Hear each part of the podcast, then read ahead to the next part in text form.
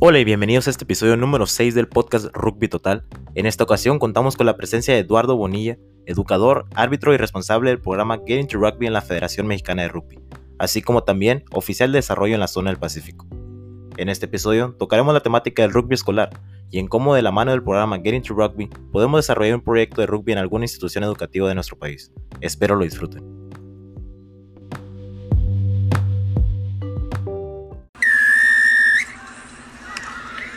Bienvenidos a este episodio número 6 del podcast Rugby Total. Soy su anfitrión César Favela y en esta ocasión nos acompaña Eduardo Bonilla, educador y entrenador, así como responsable del programa Getting to Rugby en México y oficial de desarrollo en la zona del Pacífico.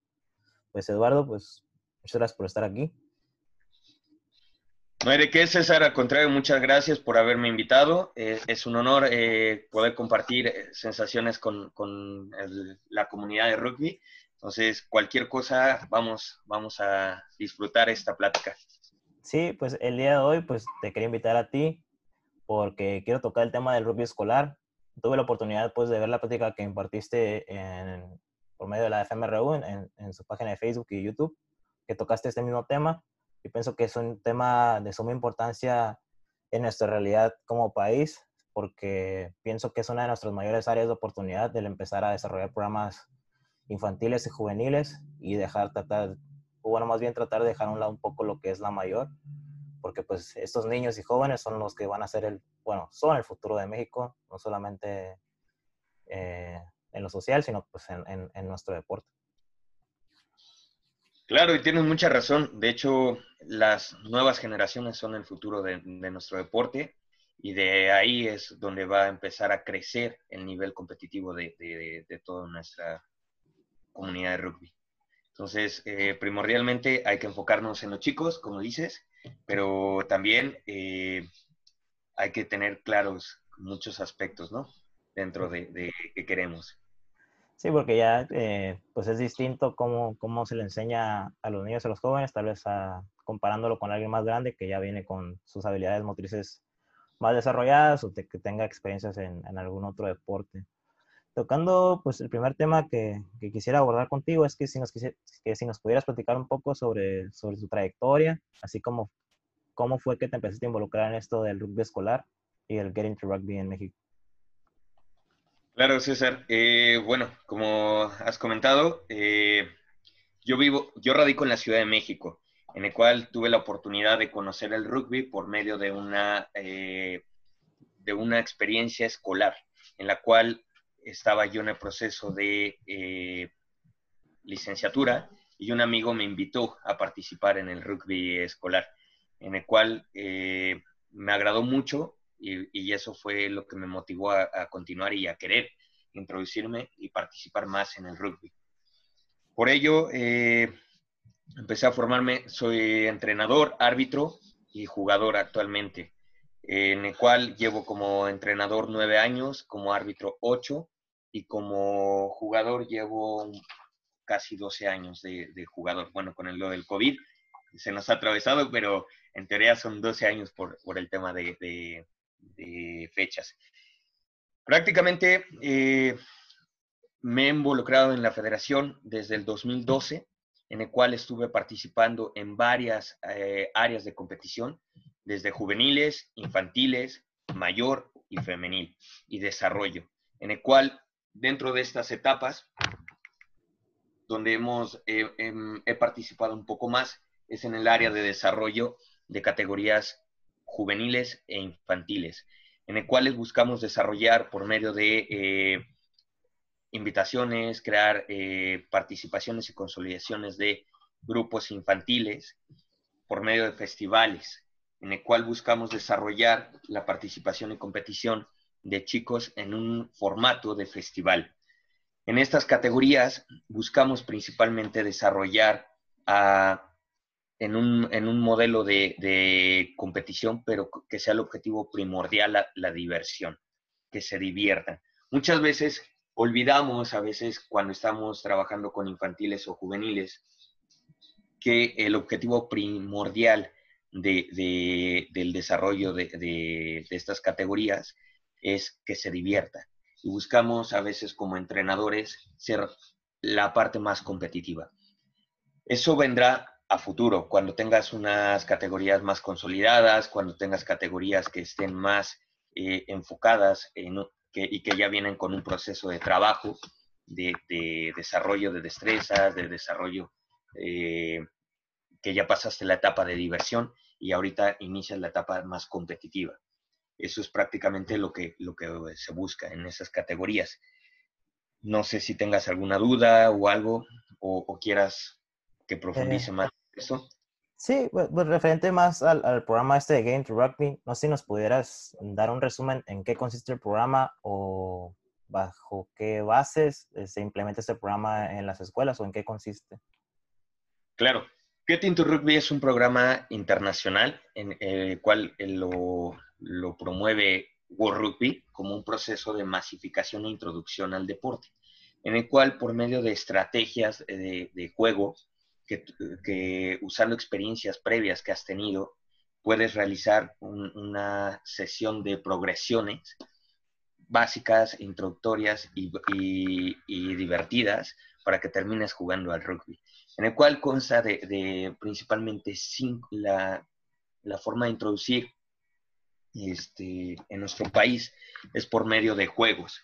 Entonces vamos a introducir a nivel nacional un, programa que busca introducir y introducir por medio de juegos de una forma sencilla, fácil y segura y divertida. Eso es la forma en que vamos a buscar introducir en escuelas a personas que no tengan ningún conocimiento de rugby. Digamos que es la primera etapa de introducción que, que se va a tener eh, o primer acercamiento que vamos a tener con nuestro deporte. Actualmente, este programa de Get Into Rugby, bueno, no solamente el programa de Get Into Rugby, pero ¿cuál es, cuál es el, el, escenario actual del rugby escolar en México? No sé si tengas un dato o tengas idea de cuántos proyectos escolares hay en el país. Sí, eh, actualmente busca, por el tema de, de, las políticas escolares, tenemos un proceso de desarrollo diferente al que conocemos como jugadores en el cual los jugadores principalmente tenemos la actividad o, una modalidad de contacto. Esta modalidad de contacto es cuando ya lo desarrollas más como equipo o club. Principalmente los equipos universitarios son aquellos que están desarrollando las actividades de contacto. existen diferentes niveles escolares. Tenemos niveles de preescolar, primaria, secundaria, preparatoria o bachillerato y licenciatura o universidad. Los equipos universitarios, como ya comentaba mi amigo Guillón, es, un tema de que están diferentes competencias, ¿no?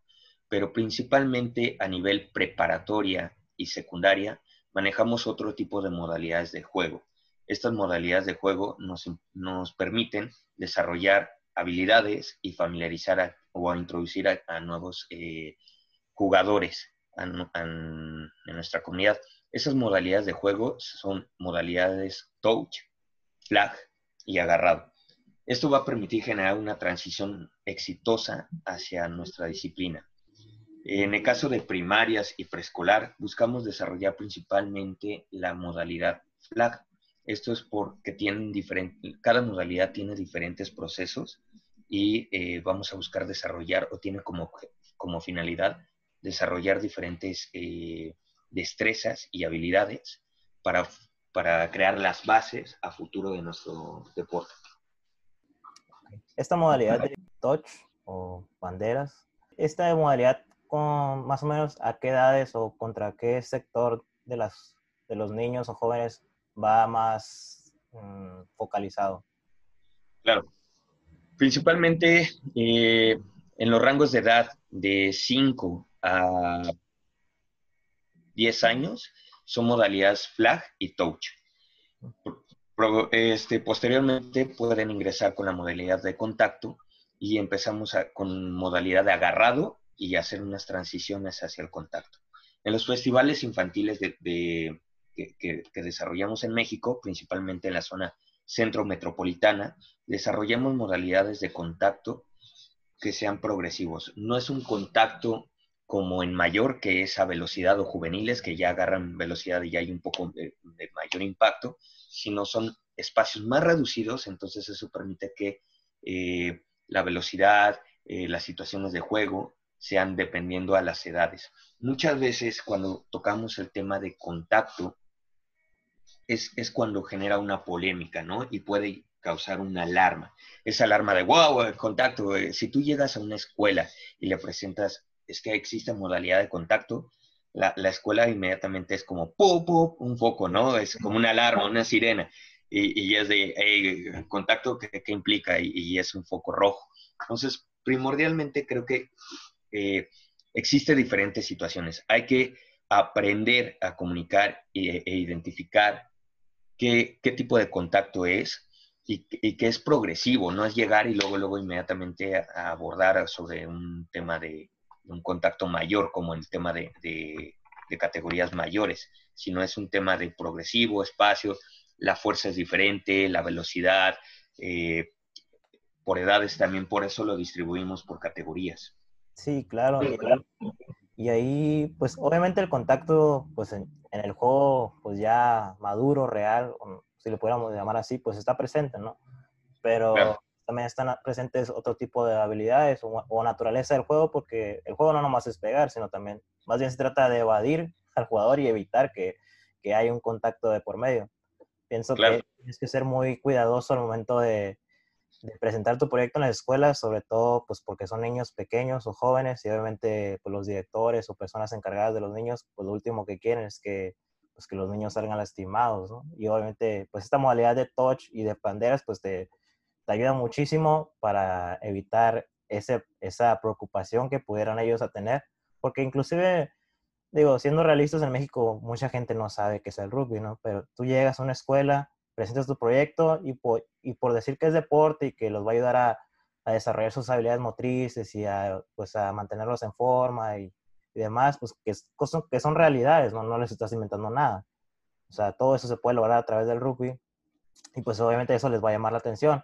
Ya si alguien sabe que hay contacto involucrado, pues es, más, nada más decirles pues en qué consiste y de qué manera se va a manejar para que no exista pues riesgo alguno para los pequeñines.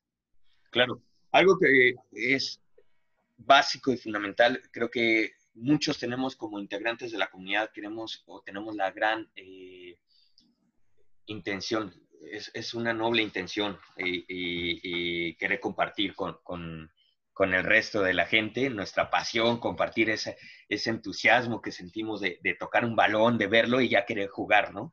y, y, compartirlo también por medio de los valores que hemos aprendido en nuestro deporte.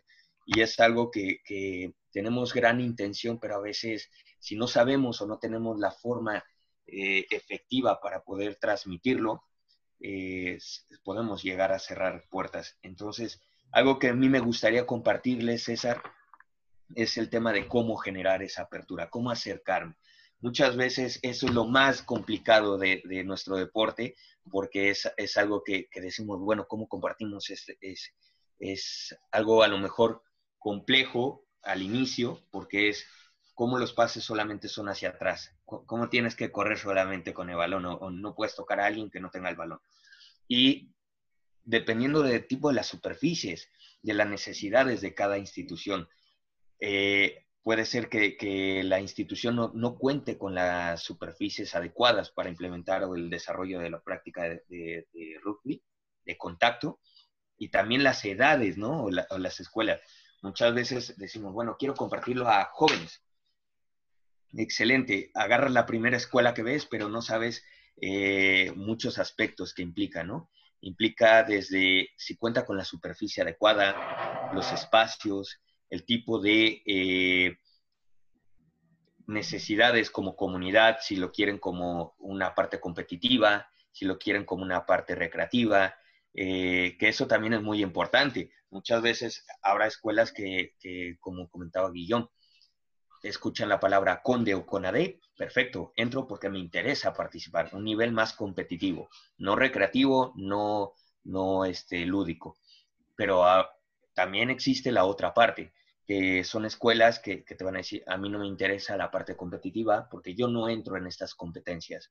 No entro en Conde, no entro en CONADEP, pero sí me interesa la parte de integración, eh, activación, eh, trabajo eh, recreativo y familiarización o activación, ¿no? General con, con la comunidad, interacción entre ella.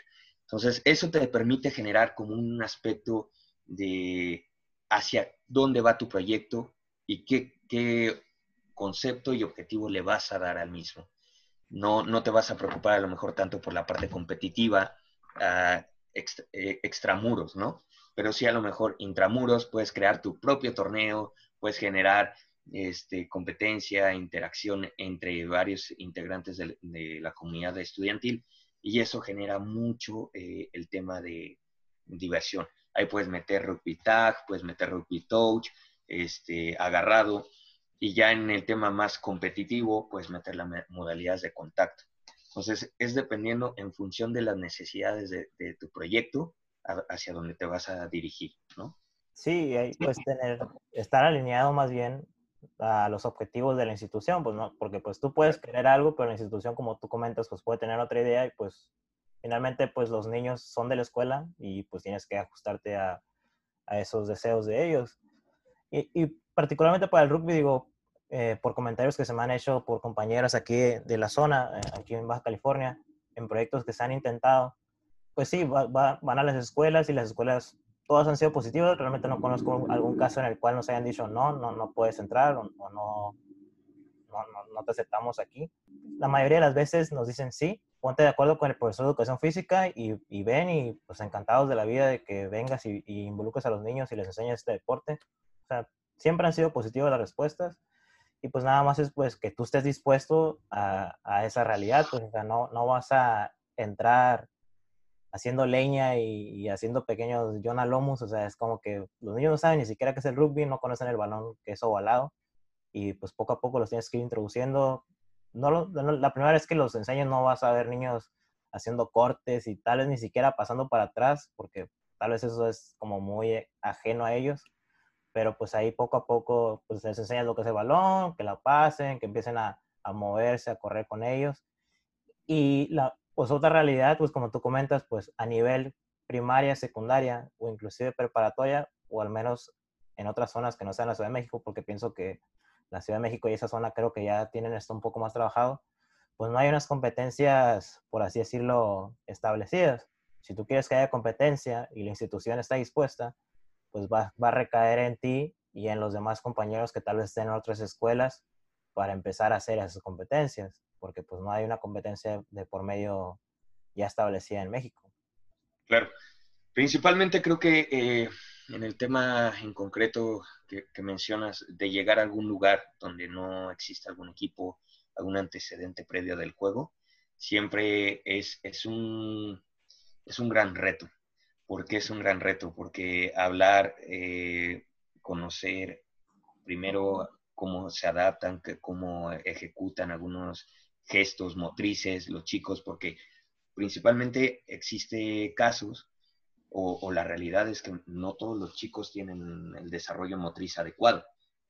No todos saben correr, no todos saben este, pasar, o, si se llegan a caer, no saben algunos eh, acomodar el cuerpo o meter las manos, ¿no? Entonces es un tema que tienes que empezar a evaluar, a desarrollar. Y, creo que tocaste un tema muy importante en el cual eh, al entrar a una, escuela te canalizan con el profesor de educación física. Y, algo que también debes de contemplar es que tú vienes a sumar, vienes a contribuir, no vienes a, evangelizar, no vienes a, exacto, no vienes a, a, el puesto de un profesor.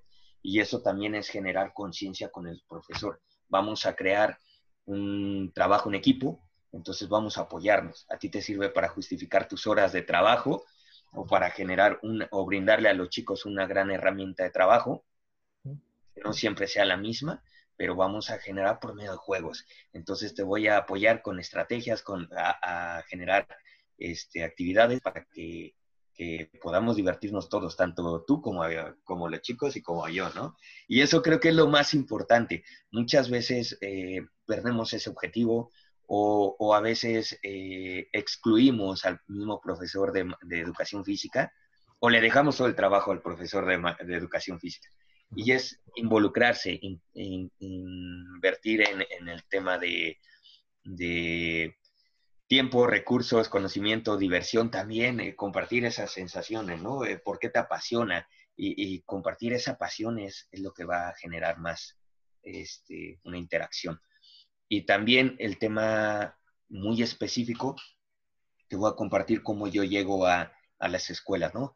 Primero, eh, cuando me dicen tienes que ir a una escuela, lo primero que hago es conocer la ubicación, cuánto tiempo me va a tardar ¿no? en llegar, en desplazar y todo. Segundo, eh, conocer los valores institucionales. ¿Cuáles son sus objetivos? ¿Qué está buscando la escuela? ¿Para qué quieren el proyecto? ¿Cuánto tiempo voy a tener? Ya empiezo a generar una logística también. En el tema de logística me refiero a el conocer los espacios, el área de trabajo que voy a tener, cuánto tiempo voy a tener, cuántos chicos, ese tipo de, cifras me permite a mí diseñar actividades. Al diseñar estas actividades, conocer cuánto material voy a tener, me permite desarrollar y estructurar mis sesiones de trabajo. Segundo, conocer eh, eh, el, rango de edades. Al tener el rango de edades, ya sé que si son más chiquitos, pues tiene que ser más lúdico, menos charla, más, más acción. Vamos a, algo que yo hago es hacerme enanito, ¿no? Bajarme a su estatura dependiendo del tema de, de la edad que sea y me pongo a mover mucho las manos o ser muy visual, muy llamativo. Y eso hace que, ¡pum!, se me centren inmediatamente los chicos y quieran jugar. Y también les digo, a ver, chicos, César, ¿Te gustaría jugar ahorita inmediatamente en este tema de cuarentena? ¿Qué, es lo primero que quieres hacer? ¿Salir o quedarte en casa? ¿Salir a jugar o quedarte en casa? Salir a jugar, claro que sí. Excelente. Y para salir a jugar, de momento ahorita por el tema de la pandemia no podemos, pero ¿podemos jugar en casa, sí o no, César? Sí, sí, sí podemos. Excelente. ¿Y qué, sensación ya está despertando en ti, César? Emoción, eh, ansiedad por, querer empezar a moverme y, participar. Excelente, me lo acabas de decir. Tú quieres ya iniciar a jugar, ¿no? Ya menos charla, ya quiero jugar, ya quiero iniciar. Entonces es algo que vamos a buscar precisamente con los chicos, ¿no? Activarlos. Muchas veces cometemos el error de estar hablando más o el rugby esa y empezamos a dar un speech como de 30, 40 minutos. Entonces iniciamos, principalmente ellos les llama la atención el balón. Ven el balón y dicen, ah, ¿qué es eso? Y lo primero que, le llama la atención es la forma y el tamaño. Entonces algunos dicen que es una sandía, entonces puedes agarrar esos ejemplos como, bueno, vamos a jugar pasando la sandía, ¿no? Y hacemos una dinámica de juegos. Entonces, por medio de juegos, hacemos una transición. Hacemos cinco sencillos juegos. La primera vez que, te presentas y que los quieres, eh, que les quieres contagiar o, causar un impacto, de, sensación de quiero volver a jugar, lo haces por medio de cinco juegos en 25 minutos. Y eso es una estrategia que, usamos en Getting Rugby, en el cual eh, por medio de juegos o experiencias previas empiezas a desarrollar esa transición. Y ese desarrollo lo vas llevando de algo desconocido a algo conocido por ti, ¿no? Y para ellos es algo conocido a algo desconocido, ¿no? Y vamos avanzando. E, esa es la forma en que vamos a desarrollar, de algo fácil a algo complicado, de, lo conocido a lo desconocido. Y es como vamos a desarrollar esa transición. Los juegos yo los manejo eh, de la siguiente forma. Vamos a jugar la papa caliente, ¿no? Empiezan como la papa caliente a trasladar el balón y empiezan a familiarizarse con recibir y trasladar el balón. Y eso es la papa caliente. Posterior viene el tema de gato, que empiezan a alguien a buscar atrapar el balón mientras están arrojándolo y ellos van a, evitar que, llegue a su objetivo, ¿no? a su compañero. Eh, eh, posterior vendrá gato en equipos, que es el tercer juego. Después les meto una variante del básquetbol, que pueden tirar el balón en cualquier dirección, pero no se pueden mover si eres el portador del balón. En el básquetbol sí te pueden mover si botas el balón, pero por la forma del balón ahorita todavía no, no controlan, entonces no pueden botar el balón, pero sí pueden trasladar. Y el quinto juego es rugby. Entonces, hacemos la transición de jugar básquetbol, que puedes dar el balón en cualquier dirección, ahora ya puedes moverte cuando tienes el balón y empiezas a generar ese, ese objetivo de exacto, el objetivo fundamental del juego. ¿Cuál es? ¿Cuál es el objetivo? Avanzar y eso adelante. Ese es un principio, pero ¿cuál es el objetivo? Llevar el balón a la zona contraria y anotarlo. Exacto, anotar, ¿verdad? Y para anotar que necesitas llevar el balón hasta la zona de anotación. Y eso es un principio y es una base que trabajamos mucho con, este proceso. Y lo hacemos de manera progresiva y eso hace que los chicos se enamoren del deporte y todos son competitivos. Entonces empiezas a jugarles de, eh, vamos a hacer un tema de eh, por puntos. Van a ser dos equipos y el equipo que logre eh, ganar en estos juegos obtiene, no sé, una porra, un baile del otro equipo, un, este, algunos, depende de la región, eso me he dado cuenta mucho, que les gusta hacer. Por ejemplo, a algunos les va a gustar cantar, a algunos les va a gustar la porra. Y depende de las edades también. Otros te van a decir, no, yo no quiero que me canten, yo quiero que paguen lagartijas, burpees, sentadillas. Y ellos solitos te van a poner qué es lo que quieren. Entonces, usa eso, usa ese aprendizaje o ese deseo de, de obtener algo del otro equipo y fomenta la interacción en el juego. Muchas ocasiones sucede que tendrás a los chicos que no quieran participar. Y esos chicos que no quieran participar no es ah, pues quédate sentadito allá, ¿no? ¿Por qué no incluirlo? Pero hay que incluirlo de otra forma. Puede ser que sea el chico que tenga un rezago eh, deportivo, eh, motriz, y que no se sienta con la seguridad de participar. O que también tenga eh, un tema de bullying, de que los mismos compañeros no lo integran. Entonces, cuando detectes eso, ¿por qué no decir, bueno, el compañero va a ser el árbitro? O él me va a ayudar llevando los puntos. Si no quiere participar, también existen los casos de que tiene alguna deficiencia eh, o alguna, eh, ¿cómo se le puede decir? alguna cualidad especial o alguna característica que puede tener a lo mejor algún chico que se te fracturó, algún chico que, que, viene con yeso, porque, porque me ha pasado, ¿eh? Que hay chicos que llegan en silla de ruedas, que tienen yeso, que tienen a lo mejor bastón o algún problema en el cual eh, no pueden participar. Entonces busquemos incluirlos. Y esos chicos van a ser los que te van a apoyar llevando, eh, son los secretarios de intervención, yo les digo, mis secretarios de intervención, venga, ustedes son los que me van a decir si fue válido o no, y son los únicos que tienen la palabra, ¿no? Y ellos participan. O si les dan el balón y logran anotar, vale el triple. Entonces los chicos, ah, vale el triple, vamos a darle el balón porque si anota, me vale el triple, me voy arriba del otro equipo, ¿no? Y ese tipo de interacción va a generar eh, una inclusión, que es un objetivo primordial de nuestro deporte, la inclusión. Entonces es algo, no sé si quieres comentar algo, César. Sí, no, sobre todo estos últimos comentarios que, que nos mencionas, pues a mí en lo personal, pues me, me sale a resaltar las diferencias claves que hay entre entrenar en una escuela a entrenar en un club. Porque pues cuando estás en una escuela, no es como que los niños llegan por su propio pie o tal vez porque, ah, rugby, sí, quiero jugar. tú llegaste y, hoy vamos a jugar rugby, vamos. Y pues los niños pueden querer o no querer, pero esos desafíos, pues digo, yo en lo personal no lo había pensado porque no he estado en una escuela, pero siempre va a estar el niño que tal vez no le parezca la idea de, de, lo que tú estás proponiendo.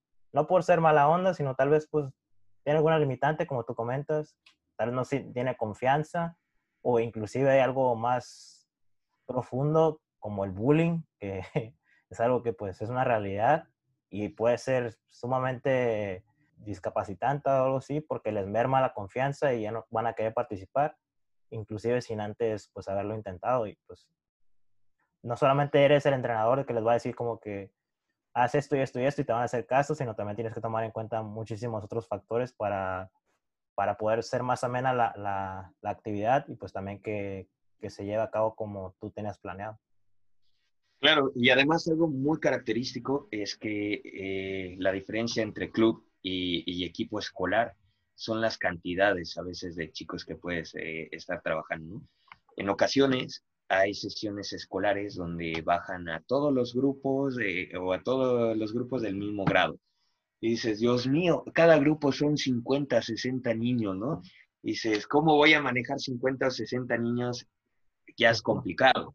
Y, de, por sí, en esas edades donde el tiempo de retención es muy corto, dices, bueno, manejar 50 o 60 niños de un grupo y te bajan tres o cuatro grupos, dices, no puede ser.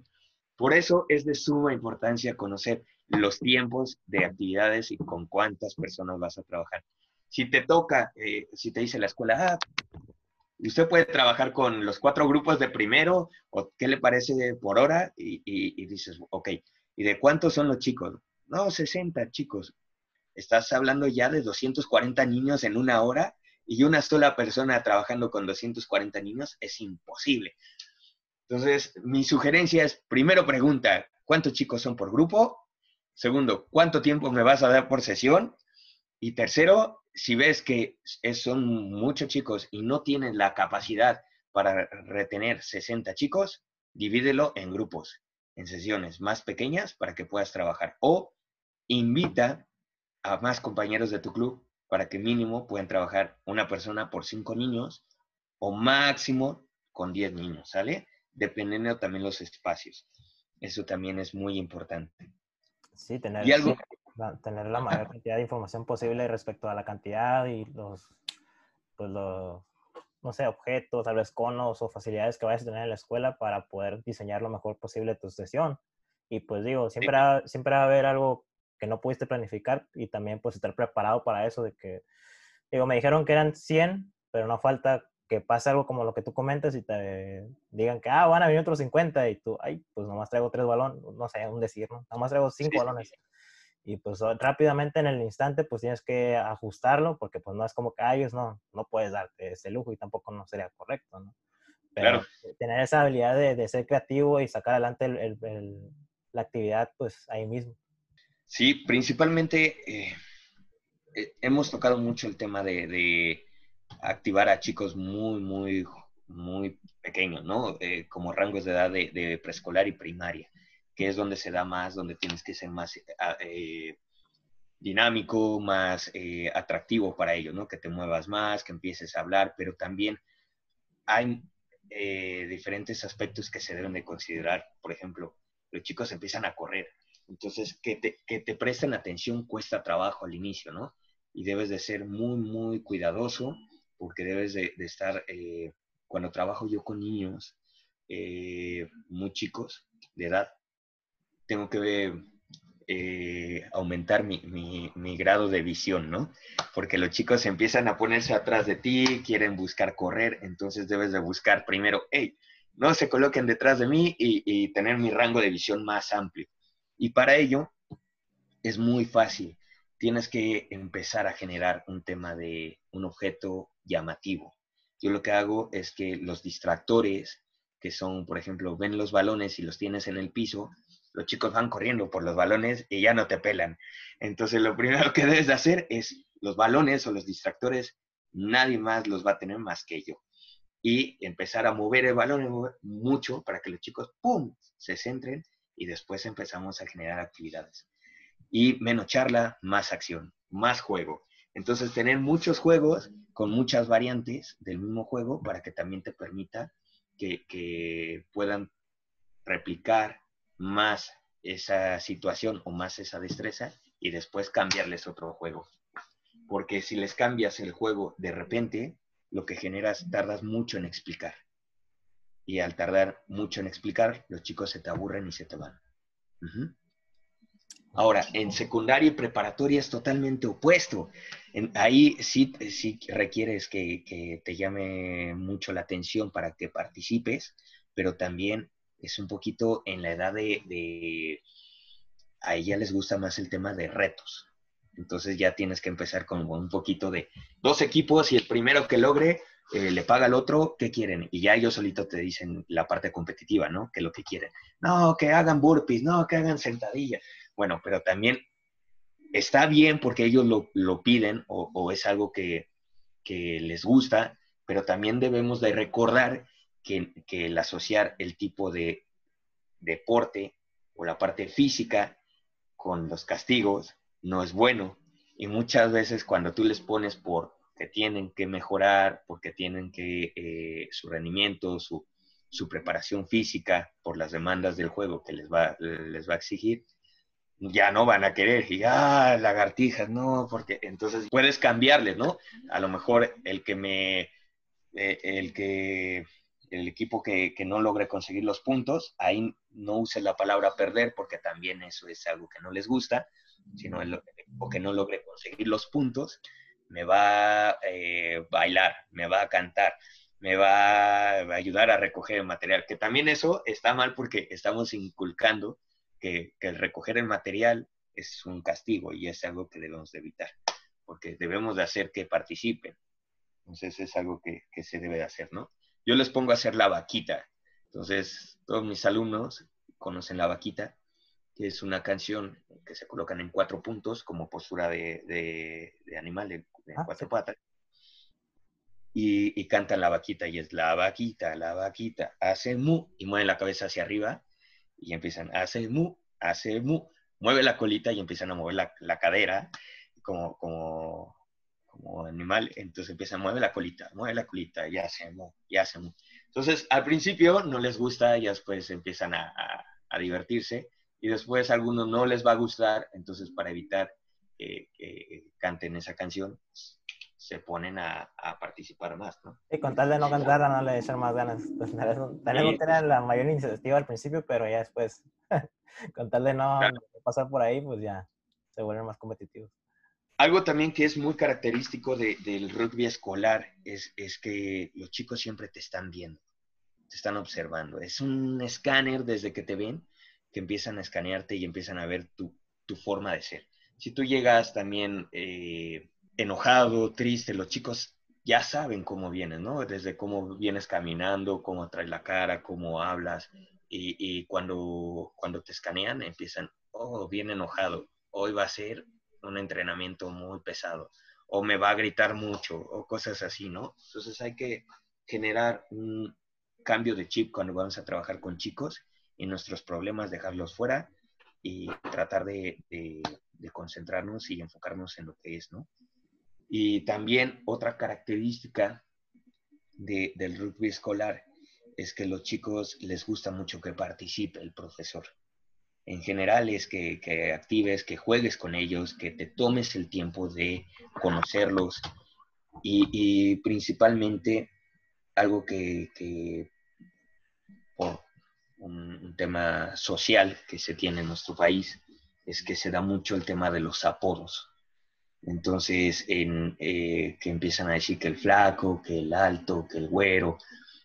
Aquí en, en, rugby escolar buscamos quitar ese aspecto y dejarlo de lado porque es un tema de bullying, es un tema que a lo mejor no le gusta al chico y es ese comentario que puedes generar, a lo mejor lo haces de manera inconsciente, pero puede causar un gran impacto sobre un niño o sobre sus compañeros sus compañeros a lo mejor no se habían dado cuenta de, alguna situación, una característica, y tú lo hiciste evidente y ahora los chicos lo usan en contra de él, ¿no?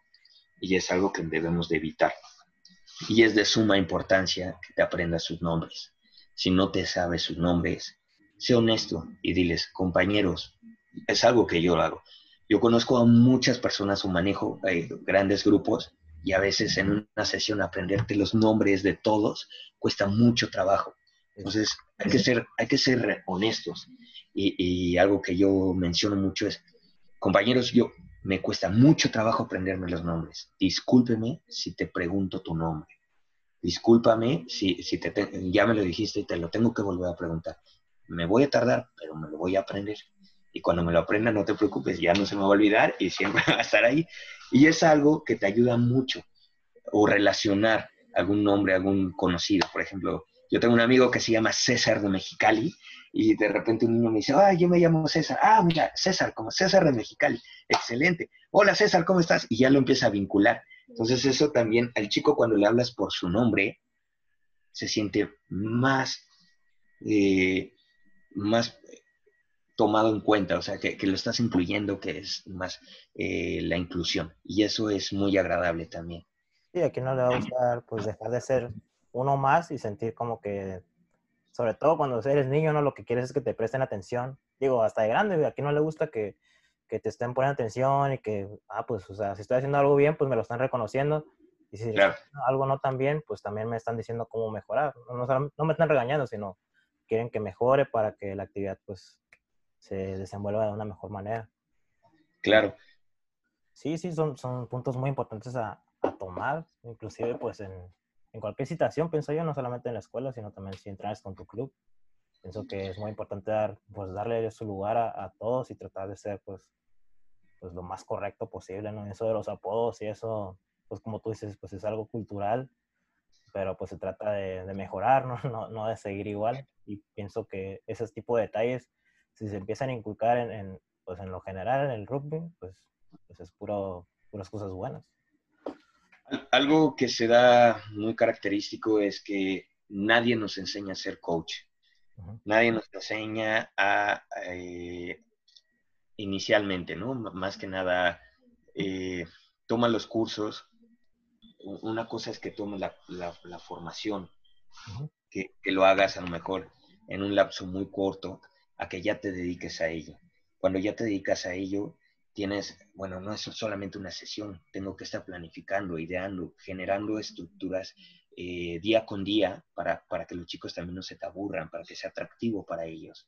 Entonces, ese tipo de cosas es lo que debes de empezar a trabajar y desarrollar. Algo que a mí me agrada mucho, y eso no lo mencioné cuando me presenté, eh, cómo yo llegué al rugby, cómo he pasado, ¿no? A mí me invitó un amigo a jugar rugby, pero cómo me involucré a la parte de coach, que es algo que también eh, existe esa, esa parte, ¿no? Una cosa es que seas como siempre el rol de jugador y que te agrade ser un jugador, a cómo te empieza a interesar o involucrar otros aspectos del juego y otros roles donde te empieza a involucrar como el arbitraje, como el coach. Entonces, el coaching a mí me gustó mucho porque eh, fue por azar del destino. Yo llegué, eh, como varios de, los entrenadores de nuestro país, que se fue el entrenador y, y, quieres seguir compartiendo esa pasión, ¿no? Entonces, en mi caso se, se nos fue el entrenador y, y, fue una situación de, es algo que me apasiona tanto y yo no quiero que se pierda esto. Entonces quiero compartirlo y seguir disfrutando de, de esta gran pasión. Y, y, lo que hice fue, no tenía ni idea de rugby, dije, bueno, de lo que me enseñaron, pues vamos a seguir.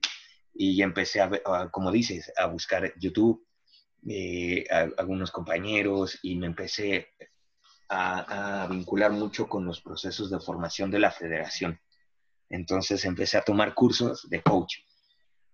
Para tomar el curso de coach, eh, lo puedes tomar sin conocimientos previos. En ese momento, cuando yo lo tomé, no tenía muchos conocimientos. Entonces, había gente que, que ya tenía mucho tiempo en rugby y me hablaba con tecnicismos y yo me quedaba así de, ¿qué es esto, no? O un offload, un forward pass, ¿qué es esto? Entonces trataba de anotar la pronunciación, la fonética, pero después buscaba en internet y no era lo mismo. decía, ¿cómo, cómo se escribe, no? O ya, buscaba a alguien que me, me, me, pudiera ayudar. Pero algo que me ayudó mucho fue que eh, yo soy muy perseverante. Entonces, ya había tomado el curso nivel 1 y entre el curso nivel 1 al nivel 2 necesitas dos años de diferencia coachando y que sea comprobable que estás coachando a un equipo. Entonces, yo lo que hacía era, pues no puedo tomar el nivel 2 porque yo quería tomar todos los cursos uno tras otro. Entonces, era de, entre más cursos mejor y, y, es un proceso de formación en el cual eh, ahora lo entiendo, antes no, no lo comprendía y yo quería tomarlo inmediatamente, pero es porque es un proceso de desarrollo. Y lo que hacía era, cada que sabía o tenía un conocimiento de, de, que iban a dar el curso nivel 1, lo tomaba, aunque ya lo había tomado.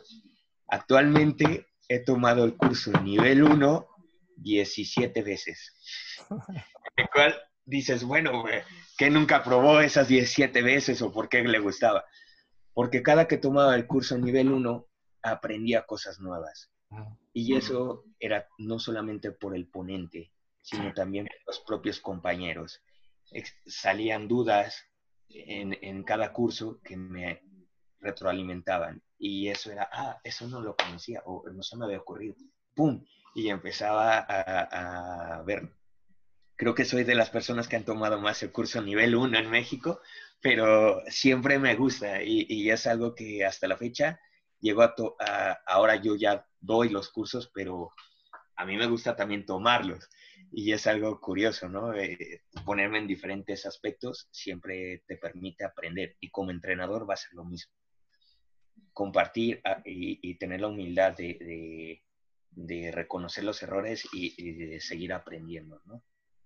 Sí, sí, porque también, pues como comentas, eh, no solamente se aprende del ponente, sino también de los compañeros. O sea, ellos tal vez viven una, una realidad similar, pero no totalmente igual. O sea, los problemas pueden ser de alguna manera distintos, o tal vez tú ya te hubieras, tú ya te habías preguntado lo que ellos acaban de preguntar, pero se te ha olvidado, o tú lo habías resuelto de una manera distinta y alguien sale con una solución diferente, pero igual de efectiva. Entonces, todo eso pues te ayuda a ti a crecer como entrenador, porque no es lo mismo, digo, como tú dices, o sea, bien pudieras ir, ir al curso 1, 2, 3 y ya tener tu currículum acá súper padre, pero el saberlo, a aplicarlo ya es una cosa muy distinta, porque te, no, te puedo asegurar que no va a ser igualito a lo que dice el libro, no, no va a ser así de fácil aplicarlo, porque realmente lo que piensas hacer es formar jugadores y formar personas, ¿no? O sea, que tú le digas, ah, ve hacia adelante y pásalas a un lado. Eso para ti puede sonar sencillo, pero para el que se lo estás enseñando, pues, tal vez no es tan sencillo como tú, como tú piensas tienes que empezar a ser más creativo. Yo pienso que eso es lo que a mí me ha hecho más crecer como entrenador. Yo también ya tomé el curso del nivel 1, es el, es el nivel que tengo, pero, o sea, más allá de la documentación y recursos que, que he utilizado para crecer como entrenador, el, el, estar ahí con los jugadores y el empezar a tener que a, a, diseñar las tareas según las necesidades de ellos o las realidades que se enfrentan, como que, oye, pues yo diseñé una sesión como para 20 personas y me llegaron 5. Pues no es como que no me voy a, ah, no, pues si no hay 20, pues no voy, no voy a entrenar. Si no tienes que ajustarlo rápidamente o, al contrario, tú tenías pensado que iban a llegar 10 y te llegaron 30. No, pues tengo nomás los tres balones, cuatro que, que necesitaba, según yo. Pues a ver cómo lo reparto y pues tal vez otra actividad y voy a dividir la cancha y voy a hacer pequeñas canchitas, no sé, ejemplos, ¿no? Que, que he vivido y siento que eso es lo que más me ha hecho crecer como, como entrenador. Esos pequeños desafíos que te presenta pues el entrenar y el estar interactuando con las personas. Y pues obviamente ahorita pues he encontrado de suma, de suma importancia y beneficio pues el compartir ideas con ustedes, como contigo, Eduardo, como Guillaume y Alan y los compañeros de Sinaloa y, otros compañeros aquí en Baja California, que pues estoy seguro que todos hemos vivido situaciones similares y pues es muy importante pues ese intercambio de, de información, ideas que yo en el pasado pues no había tenido la oportunidad de hacer y ahorita pues... Claro. Algo, algo que creo que es de suma importancia es definir un concepto de, de, qué es lo que quieres, ¿no? ¿Qué es lo que quieres trabajar? ¿Cómo lo vas a trabajar en tus proyectos? Eh, existen varias definiciones, pero en lo particular para mí el rugby escolar es un, el rugby escolar es un proceso en el cual tienes que, es un proceso formativo en el cual tienes que trabajar mucho la parte lúdica para que los chicos sigan participando y vinculándose en nuestro deporte. Si tú olvidas la parte de juego, la parte lúdica, los chicos ya no van a sentir eh, ese gusto, esa pasión por seguir perteneciendo o participando en la disciplina. Si tú llegas inmediatamente a lo técnico, generas un tema de, confusión o a veces fastidio de los propios chicos, ¿no? Entonces empieza primero por la parte lúdica y ya después vendrá la parte, una etapa más de, especialización, una parte técnica, de, de, roles específicos y profesionalización en este caso. Entonces, mi, sugerencia es a todos aquellos que quieran participar en el rugby escolar, es que comprendan que es primero la parte lúdica y desarrollo de, habilidades eh, motrices y destrezas básicas, y después vendrá la parte más competitiva, ¿no? Es eh, en, primera instancia en proyectos que no tienen nada de rugby o que no tienen mucho tiempo trabajando rugby en esa escuela, o, con, generaciones, eh, dedícate primero a, que, a consolidarlo por medio de la parte lúdica. Y eso va a hacer que, tu proyecto crezca y se consolide de una forma correcta. Actualmente yo colaboro, y, eso se me olvidó comentarles, con la Escuela Nacional para Maestras de Jardín de Niños y la Escuela Superior de Educación Física. Son las dos escuelas normalistas en las que estoy eh, colaborando de manera voluntaria en el proceso de formación de futuros docentes. Y algo que, que nos ha funcionado mucho ahí es precisamente empieza por la parte básica. Empieza primero con la parte lúdica, atrae a la gente y después empieza con la parte de juegos, y empieza a generar esas progresiones para hacer las transiciones correctas de otras disciplinas, de otras actividades o gestos conocidos y empieza a vincularlos hacia el RUP. Y posterior empieza la parte de tecnificación y posterior especialización.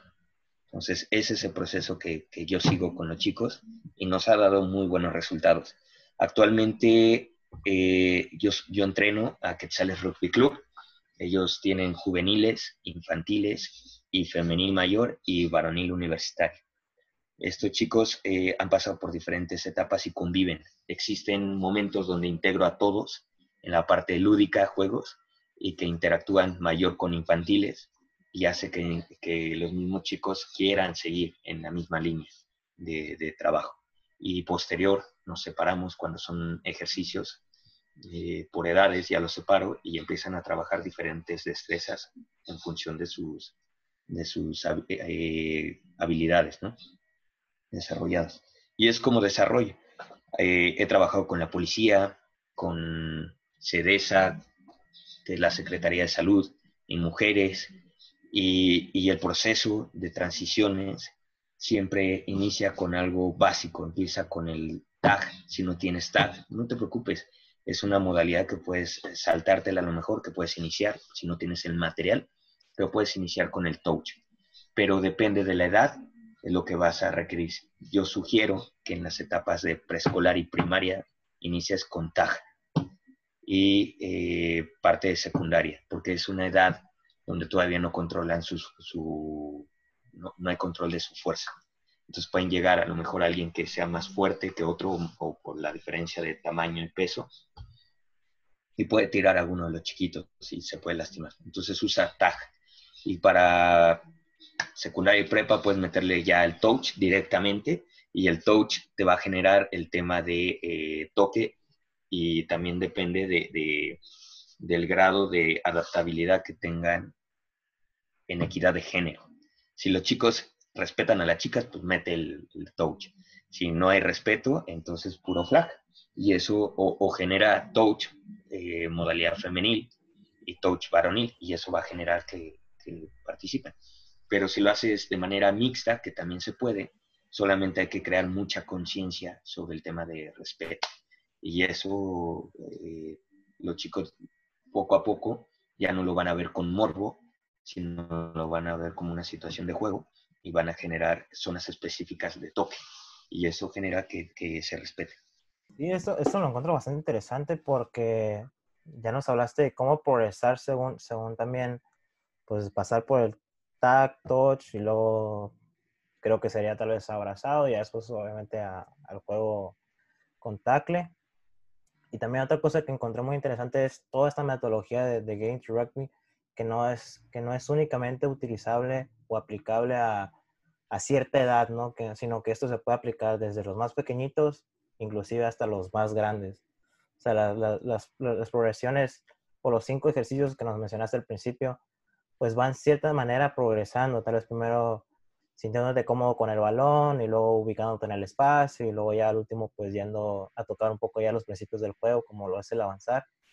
Y yo pienso que es totalmente aplicable a, a todas las edades, tal vez teniendo en cuenta ciertas ciertos cositas ahí más de madurez eh, o la realidad de su entorno, pero yo pienso que todas las, todas las herramientas y comentarios que nos has compartido el día de hoy, pues son sumamente aplicables en, en la que sea edad que te encuentres trabajando, ya sea rugby escolar o inclusive si en tu club, como comentas en, en Quetzales, también es aplicable ese, y tienes que tener en cuenta, pues, pues todos esos puntos, digo, porque los niños pues son niños y los grandes pues, pues son grandes.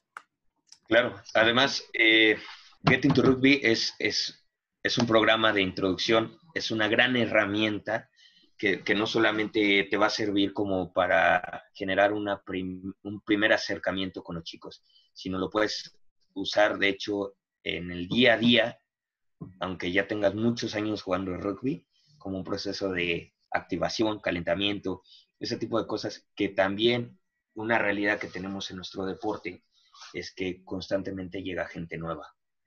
Y al llegar gente nueva, no te puedes estar regresando siempre. Entonces puedes ocupar en esa etapa de calentamiento, de juego, de activación, ese proceso para que la gente que acaba de ingresar a tu equipo empiece a familiarizarse y posterior ya tenga una base para, un fundamento base para el desarrollo del juego. Y poco a poco va a ser más fácil para cualquiera generar esa transición.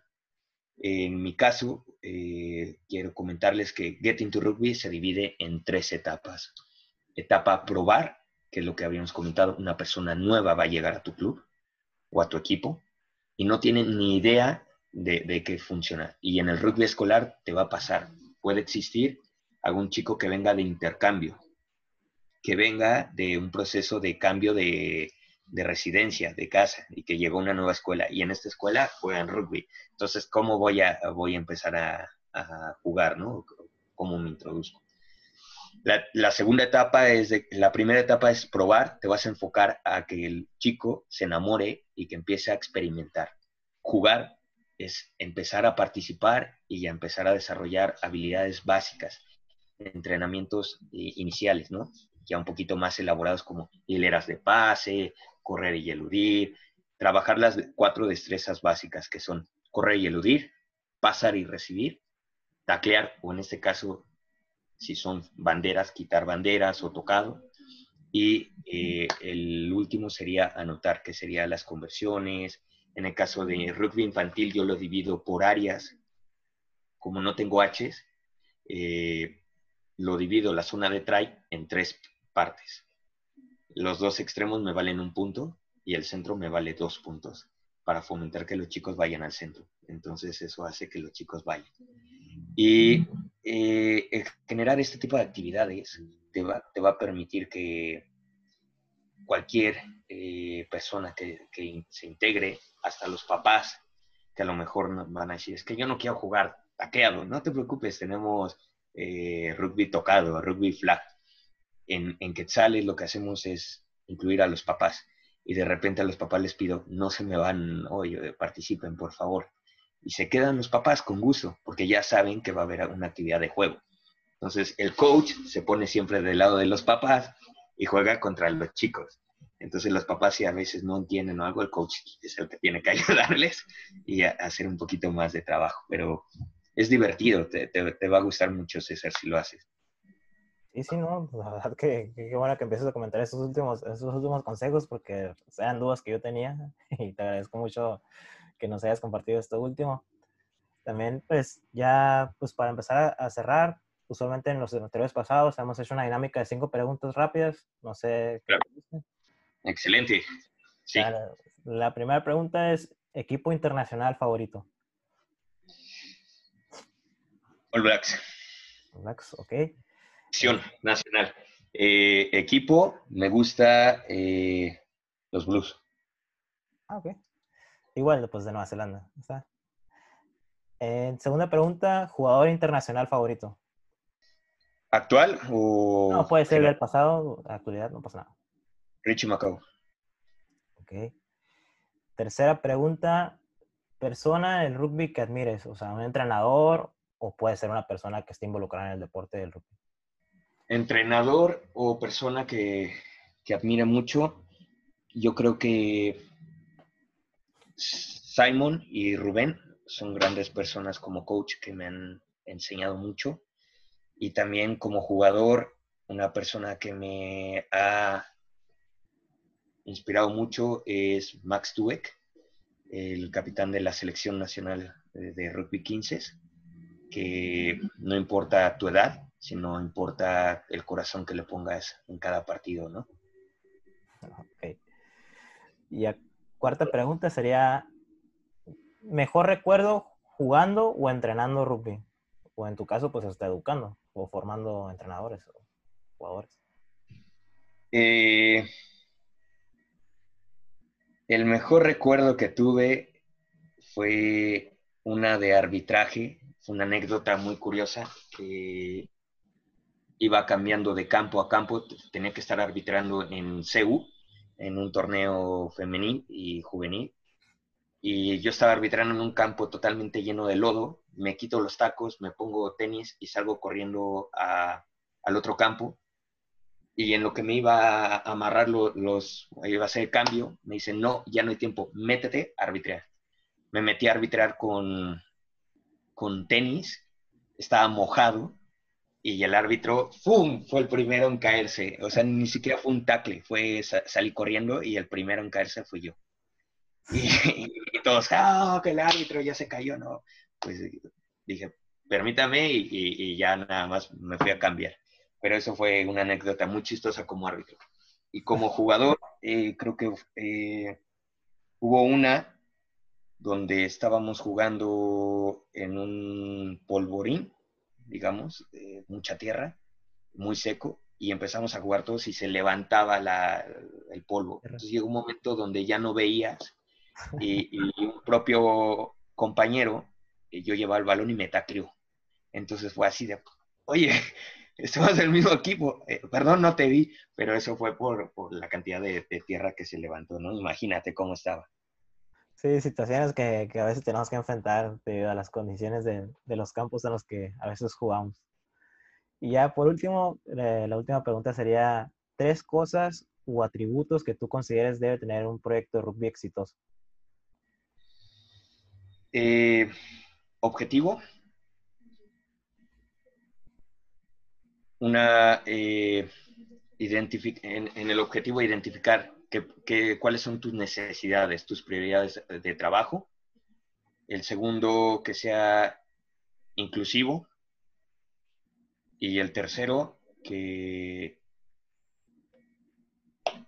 el tema de los valores del deporte, ¿no? El respeto y, eso va a fortalecer a, tu comunidad, a los chicos y a crear una, una buena eh, dinámica y, eso va a hacer que crezca tu equipo.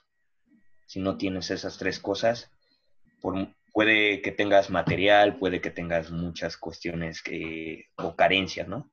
Pero, o a lo mejor que también eh, los chicos siempre quieran competir y ganar, pero si no tienes eso, si lo logras conseguir que se, que se dé en tu club o en tu equipo o proyecto, no importa que ganes o pierdes, lo que importa es cómo se llevan los chicos y eso va a generar resultados a futuro. El crecimiento, ¿no? hay consolidación de, tu proyecto sobre todo. Sí, pues, eh, pues perfecto. Pues eso sería, sería todo por el día de hoy. Igual, pues de nuevo, Eduardo, pues agradecerte por, por, por, estar aquí, por haber aceptado la invitación y por habernos compartido pues toda esta información que pues yo en lo personal encuentro muy valiosa y estoy seguro que los demás que nos lleguen a escuchar lo van a considerar de igual manera. No sé si gustes, ¿dónde podíamos eh, contactarte para solicitarte más información referente al tema del rugby escolar o Game to Rugby? Claro, eh, me puedes encontrar en, redes como Eduardo Bonilla en Facebook o en Instagram y mi correo es pacífico.mexrugby.com. Mi número de teléfono, con gusto se los doy para que lo tengan, un WhatsApp o algo, con gusto les contesto, es 5585 05 6366. Además, aprovecho, César, eh, el día 17 de agosto estaré brindando una ponencia para todas las personas que quieran involucrarse o conocer más sobre el rugby escolar, una modalidad de rugby tag, cómo desarrollarlo, cómo implementarlo en superficies duras o de, primer eh, acercamiento y estaré brindándola por medio de un congreso en línea, el ah. cual será gratuito y pueden acceder en plataforma de YouTube. Te brindo los datos para que se los compartas. Sí, claro, claro. Igual, pues esto mismo lo vamos a poner ahí en, nuestras redes sociales para que pues quien quiera eh, acceder a esta charla, pues ahí vamos a estar, digo, en lo personal, pues a mí sí me interesa, voy a estar ahí. Y pues sería todo, pues de nuevo, pues agradecerte. Y pues un gusto conocerte y espero pues pronto estar por allá y, pues poder platicar más o inclusive si se puede jugar, pues también, ¿por qué no? claro que sí. Bienvenido. ¿Vale? Bueno, pues les agradezco mucho. Eh, le mando un fuerte abrazo a la comunidad de rugby y agradezco mucho, César, esta iniciativa que tienes. Es muy, muy eh, agradable poder compartir algunos aspectos con nuestra comunidad. Y sigue así, César. Eh, muy buen trabajo. ¿Vale? No, de nada. Gracias a ti, Eduardo. Hasta pronto.